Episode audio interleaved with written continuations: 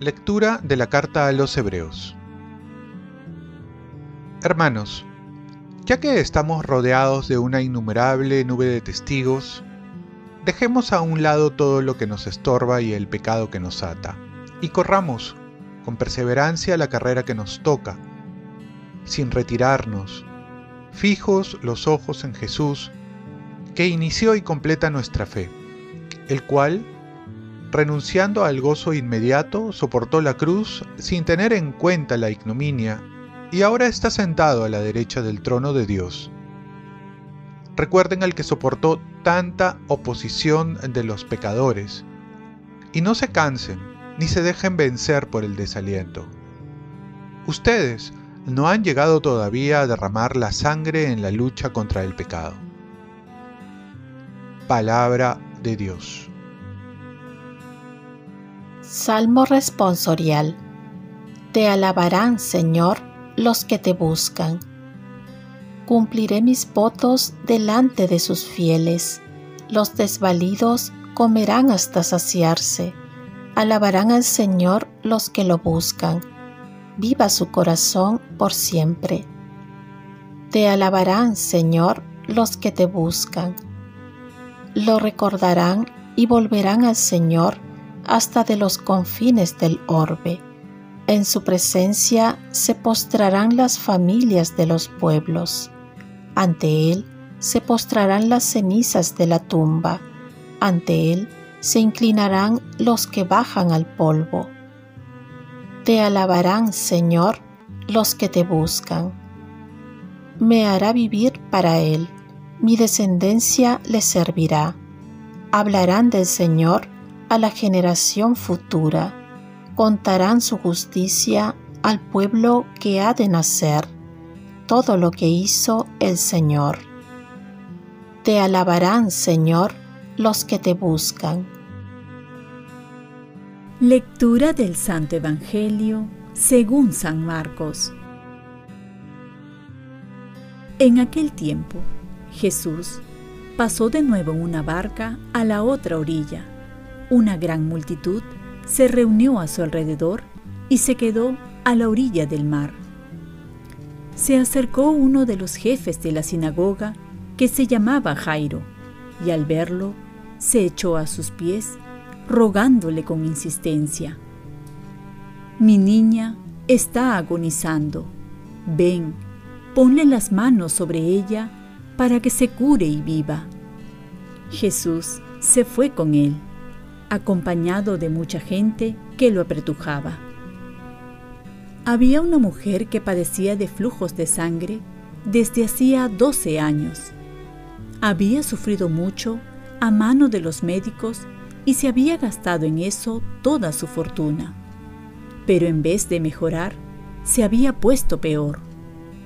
Oyó hablar de Jesús y acercándose por detrás, entre la gente, le tocó el manto pensando, con solo tocarle el manto quedaré sana.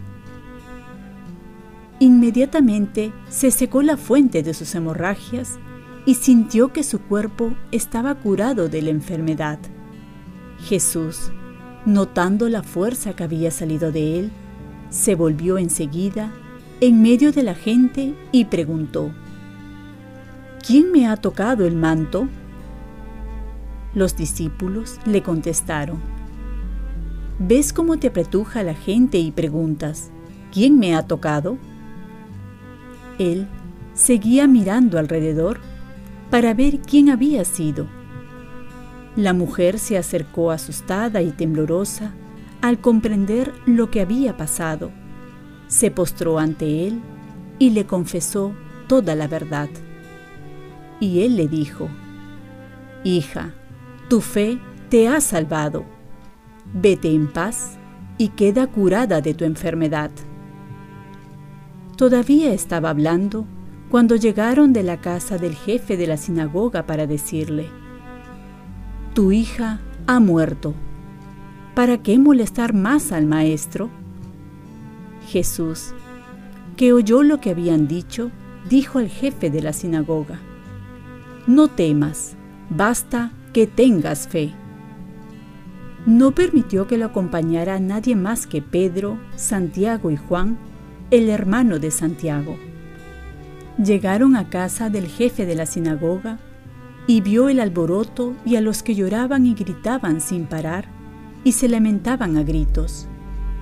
Entró y les dijo, ¿Qué alboroto y qué lloros son estos? La niña no está muerta, está dormida. Se reían de él, pero él los echó fuera a todos y con el padre y la madre de la niña y sus acompañantes, entró donde estaba la niña, la tomó de la mano y le dijo, Talita cum, que significa, contigo hablo, niña, levántate. La niña se levantó inmediatamente y comenzó a caminar. Tenía 12 años. Y se quedaron totalmente admirados. Les insistió mucho en que nadie lo supiera y les dijo que dieran de comer a la niña. Palabra del Señor. Paz y bien. Hoy recordamos la memoria de San Juan Bosco. Ser bueno no consiste en no cometer ninguna falta, sino en saber enmendarse. San Juan Bosco. En la primera lectura, el autor nos da a conocer el secreto para perseverar. A pesar de las dificultades y problemas, nos dice que hay que tener los ojos fijos en Jesús. No perder de vista su mirada amorosa, el sentimiento de compasión, la confianza que tiene Jesús para con nosotros. Y es que muchas veces no avanzamos porque nos quedamos viendo más los pecados que su misericordia, más nuestros defectos que nuestras virtudes, más nuestros errores que nuestros aciertos, nuestra debilidad que su fuerza. Mirar a Jesús es mirar su amor para con nosotros y con ello vencer al pecado que nos ata. Hay pruebas que nos ponen la vida, pero recordemos que Jesús nos dará la fuerza necesaria para llegar a la meta, porque Jesús vino a traernos vida. En el Evangelio vemos cómo Jesús quiere que vivamos. Ante la hemorroísa, que vivía perdiendo sangre, la sangre es sinónimo de vida, al ver que nadie podía sanarla ni darle vida, había buscado muchos caminos, porque deseaba ser sanada y vivir. Solo va a encontrar en Jesús una vida plena y prolongada. Esto sucede con un encuentro personal con Él con un deseo grande de encontrar a Jesús. Dice un autor, no ha pasado nada importante en la vida que no se llegue en un contacto personal con Jesús. Dice entonces el Evangelio que también nos muestra la muerte de una niña que tenía 12 años, en la que era una edad que mostraba el florecimiento de la vida y además que ya ella podía tener hijos. Jesús la va a resucitar para darle vida y para que yo, luego ella engendre vida. Y hoy recordamos a San Juan Bosco, que fundó la congregación de los sacerdotes de San Francisco de Sales, o salesianos, y también de la rama femenina las hijas de María Auxiliadora. Tales instituciones se dedican a la enseñanza de niños pobres, se desarrollaron con rapidez gracias al impulso de grandes pedagogos.